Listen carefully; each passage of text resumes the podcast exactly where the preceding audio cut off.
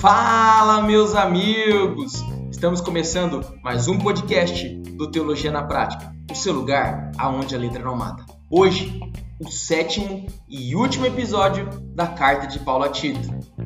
Vamos nessa!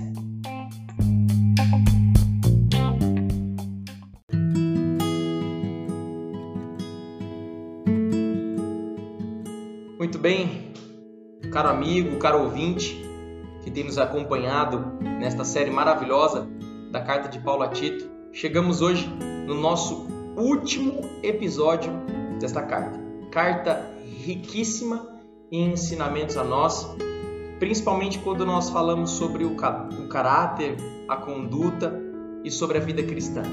Qual deve ser o comportamento daquele que diz crer em Cristo no meio da sociedade? Fomos incentivados do início e seremos também nesse último capítulo a prática de boas obras, com um único propósito, para que as pessoas sejam atraídas para o Evangelho de Jesus e venham a conhecer o nosso Senhor e Salvador Jesus Cristo. Cartas que têm sido enriquecedoras a nós desde a primeira carta de Paulo a Timóteo e não foi diferente e não será diferente nessa carta a Tito, como também não será diferente na segunda carta de Paulo a Timóteo, onde nós vamos encerrar esse quadro de cartas pastorais. Hoje eu quero te convidar a se deleitar comigo nesse, nesses últimos versículos de Paulo ao seu filho na fé, Timóteo, agora o seu cooperador fiel do Evangelho. Timóteo, que nós sabemos tinha uma missão árdua lá na igreja na ilha de Creta, de colocar em ordem uma igreja que estava sendo ameaçada por falsos mestres, de estabelecer uma liderança fiel e piedosa, mas também de ensinar com muito vigor a uma igreja de como viver a vida cristã a fim de que Cristo fosse conhecido. E para encerrar esse último episódio e os últimos ensinamentos que Paulo tem a nos trazer, eu te convido a abrir a sua Bíblia lá na carta de Paulo a Tito, capítulo de número 3, versículo de número 8. Como sempre, não deixe de pegar seu bloco de anotação, seu celular, caneta, para anotar as lições que porventura você aprender nesse último episódio para que seja praticado, mas também para que você possa ensinar a outros essa gloriosa verdade do Evangelho do Senhor e das palavras de Deus. Bom, vamos lá. Tito capítulo 3, versículo de número 8 diz assim: Fiel é esta palavra Quero que você afirme categoricamente essas coisas para que os que creem em Deus se empenhem na prática de boas obras. Tais coisas são excelentes e úteis aos homens. Evite, porém, controvérsias tolas, genealogias, discussões e contendas a respeito da lei, porque essas coisas são inúteis e sem valor. Quanto àquele que provoca divisões, advirtam uma primeira e uma segunda vez. Depois disso, rejeite-o. Você sabe que tal pessoa se perverteu e está em pecado por si mesma está condenada. Quando eu enviar Artemas ou Tíquico até você, faço o possível para vir ao meu encontro em Nicópolis, pois decidi passar o inverno ali. Providencie tudo o que for necessário para a viagem de Zenas, o jurista, e de Apolo, de modo que nada lhes falte. Quanto aos nossos, que aprendam a dedicar-se à prática de boas obras, a fim de que supram as necessidades diárias e não sejam produtivas. Todos os que estão comigo enviam saudações. Saudações àqueles que nos amam na fé. A graça seja com todos vocês. E aqui, com esses últimos versículos, Paulo encerra a carta ao seu filho na fé, Tito. Bom, voltando a nossa atenção ao versículo de número 8, Paulo hum, traz aquela célebre afirmação que é muito comum na carta, nas cartas pastorais, ele faz isso na carta também a Timóteo, que é a afirmação de que fiel é esta palavra. Como nós já falamos em episódios anteriores, é algo muito utilizado por Paulo. Essa sentença, ela reitera que o que Paulo está dizendo é uma verdade e por isso ela é digna de ser aceita e ela deve ser recebida e crida com toda sinceridade e reverência. Esse é o nosso comportamento diante da palavra de Deus. Nós devemos recebê-la com toda sinceridade e reverência porque ela é a palavra de Deus para o nosso ensino, para o nosso para a nossa conduta. Tito deveria afirmar essas verdades que observamos no episódio anterior para a igreja, para que eles se empenhassem em boas obras. Tito deveria insistir neste ensino com a igreja, neste ensino das práticas de boas obras, a fim de que o nome de Cristo seja conhecido, a fim de que essa graça salvadora alcance o povo em Creta que ainda não conhecia a Cristo. A palavra que Paulo usa para se empenhar em boas obras é a palavra proistastai, que significa literalmente estar de pé em frente a. Ela era usada para se referir-se ao dono de uma tenda que ficava em pé na frente de seu negócio, anunciando as mercadorias que tinham em seu comércio para os seus potenciais compradores. Ou seja, o povo deveria anunciar através de sua vida a prática de boas obras. Nós devemos entender essa passagem num sentido mais amplo, ou seja, como uma exortação para que todo cristão pratique boas obras, ou seja, para que ele sempre esteja disponível, sempre esteja de prontidão para praticar boas obras, para ser útil aos homens, para ser o sal que salva. Nós somos chamados para servir. Se nós não estivermos dispostos a servir, nós não servimos para absolutamente nada.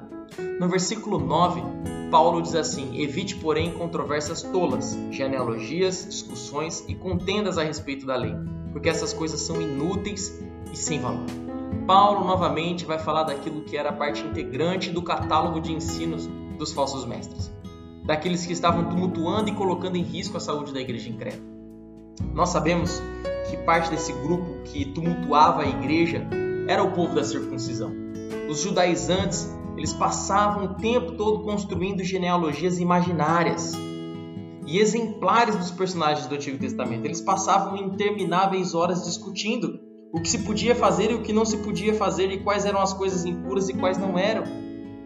Eles já haviam sido denunciados por Paulo lá no capítulo 1, no versículo de número 14, quando ele diz assim: E não deem atenção a lendas judaicas, nem a mandamento de homens que rejeitam a verdade.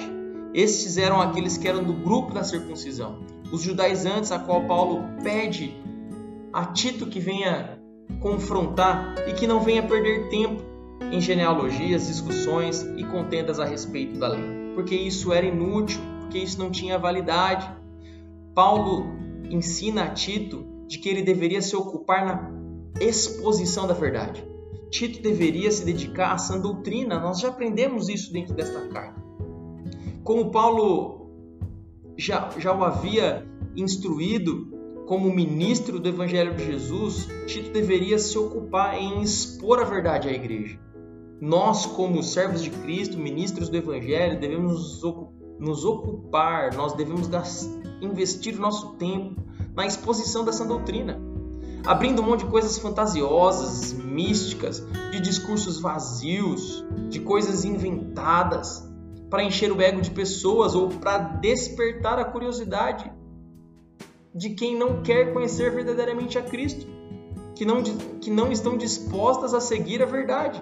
Nós devemos pregar a verdade, pois a verdade ela santifica, ela liberta do engano. Era isso que Tito deveria fazer, falar conforme a sã doutrina. Paulo falou para ele isso no capítulo 2, no versículo 1. Quanto a você, quanto a você, Tito, fale o que está de acordo com a sã doutrina.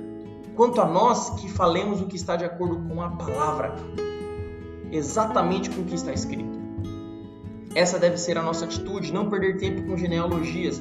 Claro, há certos tipos de atitude, há certos tipos de acontecimentos que devem ser confrontados pelo pastor da igreja local, pelo líder, a fim de que aqueles que estão sob o seu cuidado sejam resguardados do engano, sejam resguardados de uma falsa doutrina. Por isso que nós devemos estar atentos a combater toda e qualquer heresia, tudo aquilo que ameaça a saúde da igreja. E é o que Paulo vai falar no versículo 10 e no versículo 11 a Tito. Quanto aquele que provoca divisões, advirtam uma primeira e uma segunda vez. Depois disso, rejeite-o você sabe que tal pessoa se perverteu e está em pecado. Por si mesma está condenada. A palavra que Paulo utiliza aqui no grego significa hairetikos. O verbo, esse verbo vem do grego hairen, que significa escolher. A palavra grega haireses significa partido, uma escola ou uma seita. Originalmente, a palavra não tinha um significado mal. Uma raireses não era uma heresia como nós conhecemos nos dias de hoje. Uma raireses era simplesmente um partido, uma seita qual uma pessoa desejava pertencer, um grupo religioso. Essa palavra é utilizada para falar sobre os saduceus, por exemplo, lá em Atos. Muitos textos de Atos, inclusive, citam essa palavra para falar sobre um grupo. Atos capítulo 5, versículo 17, Atos capítulo 15, versículo 5, capítulo 24, versículo 14 e 28, versículo 22, vai usar essa palavra num tom de trazer realidade aos grupos que haviam naquele tempo, na qual o nome era a palavra raireses. Porém, o significado negativo dessa palavra que nós conhecemos hoje como herege, ela é usada na Bíblia apenas uma vez no sentido negativo. E é exatamente nesse texto, quando uma pessoa levanta a sua opinião contra todo o ensino, um acordo ou uma tradição.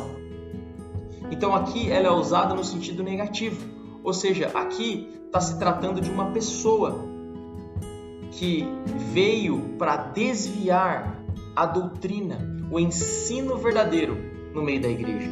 Então, por isso, a esse Tito deveria ter uma outra postura.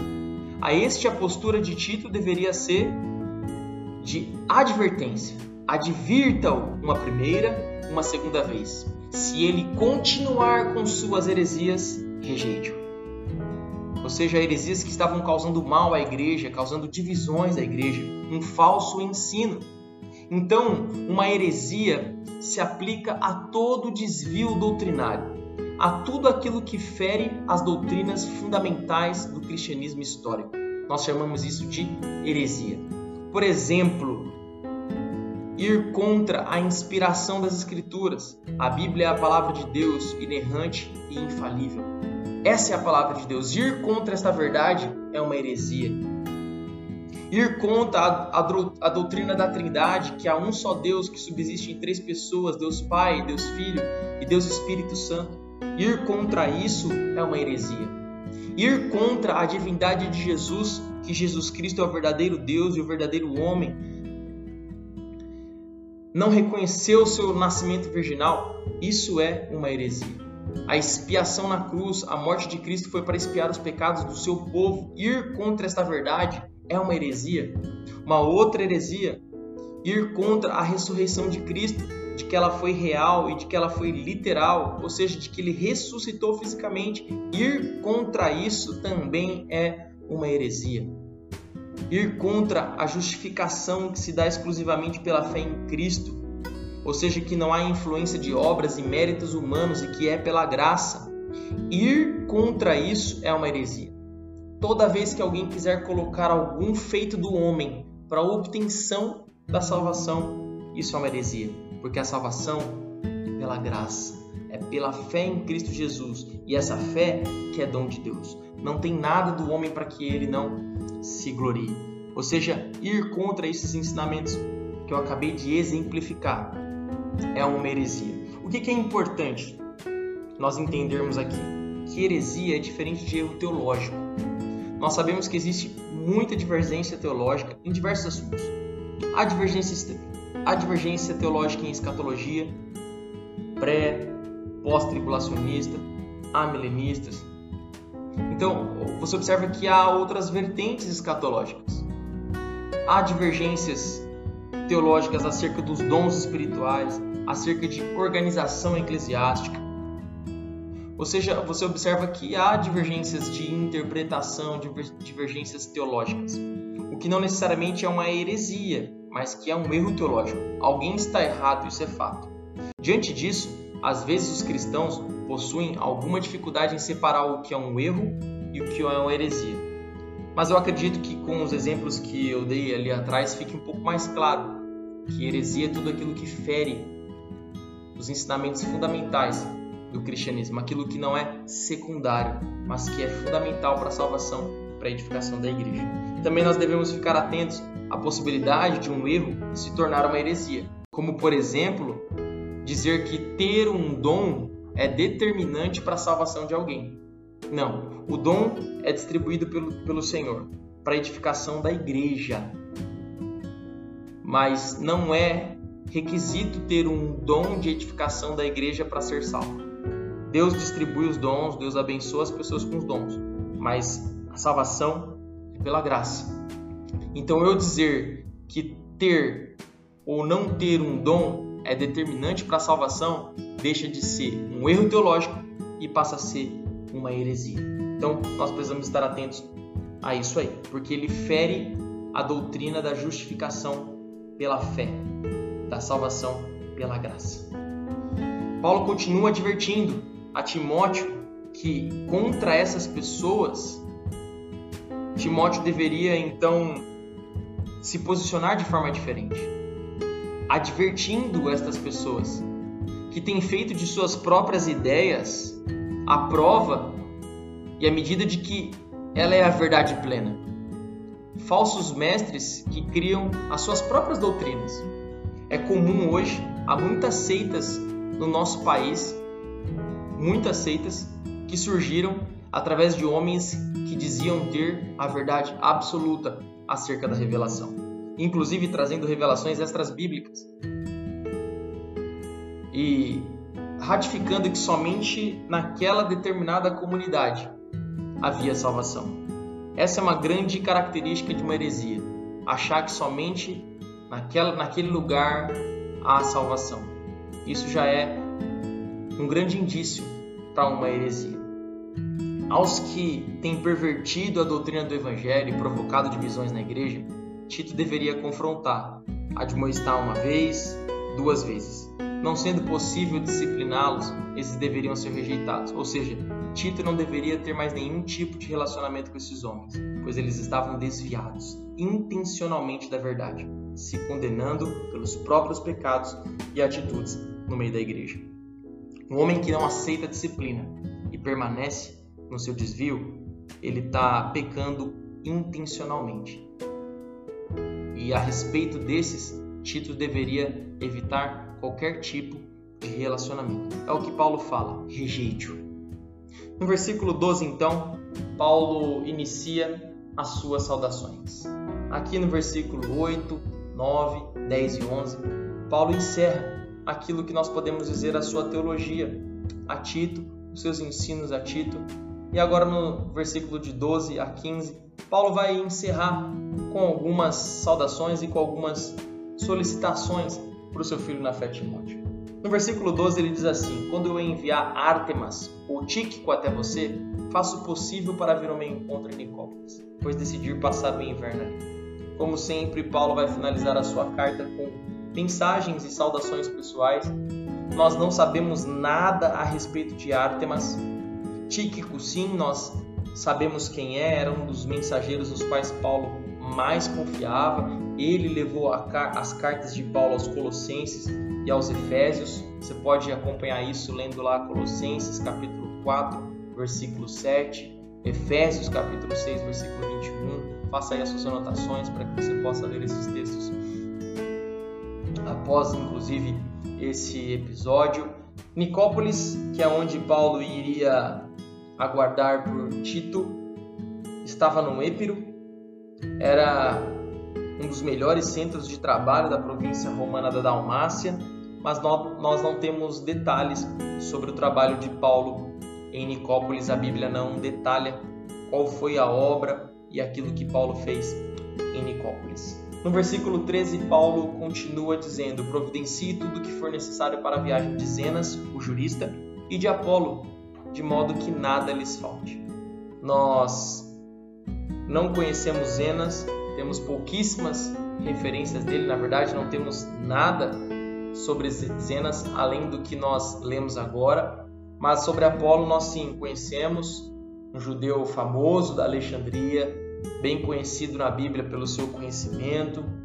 É Atos capítulo 18, versículo 24, nós acompanhamos a trajetória de Apolo, um homem muito inteligente acerca da lei, um homem muito bem instruído, mestre por excelência e que foi discipulado por Priscila e Áquila com mais precisão acerca do Evangelho de Jesus, se tornou um grande apologeta, foi muito útil na região da Caia, inclusive sendo um nome bem destacado na igreja em Corinto, tendo muitos adeptos, muitos admiradores de seu trabalho nessa igreja.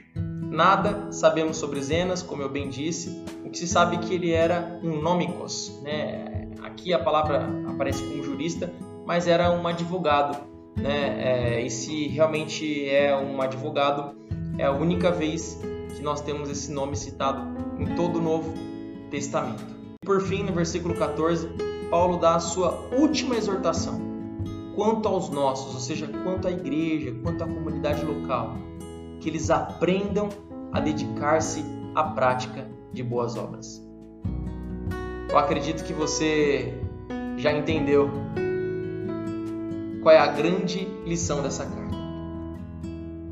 Dedique-se, dedique a sua vida à prática de boas obras.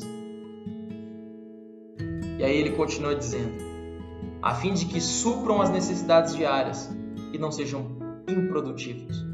O último conselho de Paulo é um reforço daquilo que parece ser a tônica de toda a carta a Tito. O ensino de que todo cristão deve manifestar a prática de boas obras, tendo o que oferecer, sendo útil, tendo a mão sempre estendida para alcançar o outro, suprindo as suas necessidades. Da mesma forma, Paulo orienta a Tito para que reforce esses irmãos. Tito supra a necessidade de Zenas e Apolo, mas ensine a igreja, ensine a igreja de suprir aqueles que também têm necessidades urgentes. Que a igreja produza, que dê bons frutos, que sejam úteis. Esse era o grande ensinamento dessa carta. Além da organização eclesiástica, do combate ao falso ensino, Tito tinha que ensinar a igreja a dedicar-se à prática de boas obras. Numa cidade onde o povo não era conhecido por boas obras, numa cidade onde o povo era conhecido por sua violência, por sua arrogância, por sua glutonaria, pelo seu egoísmo, pela sua falsidade. Aqui Paulo está reforçando, Tito exorta esse povo a praticar boas obras, porque ao praticar boas obras, esse povo que se reunia em Creta, essa sociedade perdida, veria o poder transformador e glorioso do Evangelho. Pessoas que antes eram violentas passaram a ser pacíficas, passaram a ser amáveis, pessoas que eram conhecidas por sua mentira passaram a ser pessoas comprometidas com a verdade. Pessoas que se corrompiam já não se corrompem mais. Ao ver estas pessoas praticando boas obras, aqueles que não conheciam a Cristo seriam atraídos a esse evangelho poderoso de transformação. Então, por isso, a tônica dessa carta para nós, igreja, é dedique-se à prática de boas obras. Se somos salvos, se fomos alcançados pela graça, as boas obras devem ser vistas nas nossas vidas. Não adianta se dizer cristão se não há prática de boas obras. Um cristão, ele é salvo para boas obras se não há boas obras, se não há uma conduta cristã correta, se não há um caráter cristão, se não há pessoas que procuram caminhar se parecendo com Cristo, não há graça, não há salvação. Estão perdidos. Então, Paulo reforça a Tito quanto aos nossos, que eles aprendam a dedicar-se à prática de boas obras a serem produtivos, a suprir a necessidade daqueles que precisam, não sendo mais egoístas e mercenários como era no passado, mas estendendo a mão e ajudando aquele que precisa. Então a igreja ela é ensinada a abençoar a vida daqueles que viajam, dos missionários, dos, dos obreiros como Zenas e Apolo, mas também de todos aqueles que precisam. E Paulo encerra o versículo 15, dizendo assim: Todos os que estão comigo enviam saudações. Saudações àqueles que nos amam na fé. A graça seja com vocês. Aqui nós encerramos a carta de Paulo a Tito com a famosa saudação de Paulo a Tito, uma saudação à igreja, aqueles que amavam Paulo, amavam a obra do Senhor. Paulo encerra dizendo que a graça seja com vocês. Como em todas as suas cartas, a última palavra de Paulo é graça. Essa é a graça que nos sustenta. Essa é a graça que nos basta. Tudo o que precisamos é da graça de Deus, do favor de Deus, da sua bondade e da sua misericórdia. Que essa carta de Paulo a Tito te encoraje a ser um embaixador do reino no seu trabalho, na sua escola, na faculdade, na sua família, que você possa se doar a Jesus, que você possa se dedicar a uma conduta cristã que manifesta o poder do Evangelho. Que as pessoas vejam em você o poder transformador do Evangelho, a beleza do Evangelho de Cristo para que você possa ser um instrumento de Deus, um, um, mensageiro da reconciliação, um embaixador de Cristo. Que ao término desse episódio, ao término do aprendizado desta carta preciosa de Paulo a Tito, você possa manifestar o verdadeiro caráter cristão. Temos vivido dias difíceis numa sociedade onde aqueles que se dizem cristãos tem dado um péssimo testemunho, tem demonstrado um péssimo comportamento. Dia após dia nós temos visto um povo caindo numa apostasia e cada vez mais envergonhando o Evangelho de Jesus. Mas você, meu ouvinte, que tem nos acompanhado fielmente ao longo deste, deste desta jornada que tem sido cartas pastorais, desde Colossenses também, passando ali por Filemão e entrando em cartas pastorais, que você seja uma luz no meio de uma sociedade corrompida, que você brilhe em meio às trevas, para que Deus seja glorificado, para que o nome de Jesus Cristo seja conhecido. Que nós venhamos tornar o nome de Jesus famoso por aquilo que ele fez em nossas vidas. Que através de nossas vidas o nome de Jesus tenha uma boa fama do seu poder transformador. Que nós não venhamos envergonhar o nome de Jesus, mas que nós venhamos engrandecer o nome de Jesus através das nossas vidas. É isso. Com isso nós encerramos a carta de Paulo a Tito. Eu quero te agradecer profundamente por estar conosco nesses sete episódios. Quero agradecer a você que tem nos acompanhado desde o início. Como eu disse, leis da carta de Paulo aos Colossenses, eu tenho certeza absoluta que a segunda carta de Paulo a Timóteo vai ser extremamente enriquecedora para nós. Eu já, já comecei a fazer as leituras, a, a olhar com mais cuidado para os textos que está na segunda carta de Paulo a Timóteo. Eu tenho certeza que é uma carta que vai mexer muito conosco porque ela fala da profundidade do que é servir a Cristo e das consequências de defender a verdade até o fim. Segunda carta de Paulo a Timóteo, nós vamos ver as últimas palavras do apóstolo Paulo antes de ser decapitado por Nero. Bom, meus amigos, até aqui foi extremamente enriquecedor, extremamente proveitoso e edificante para as nossas vidas.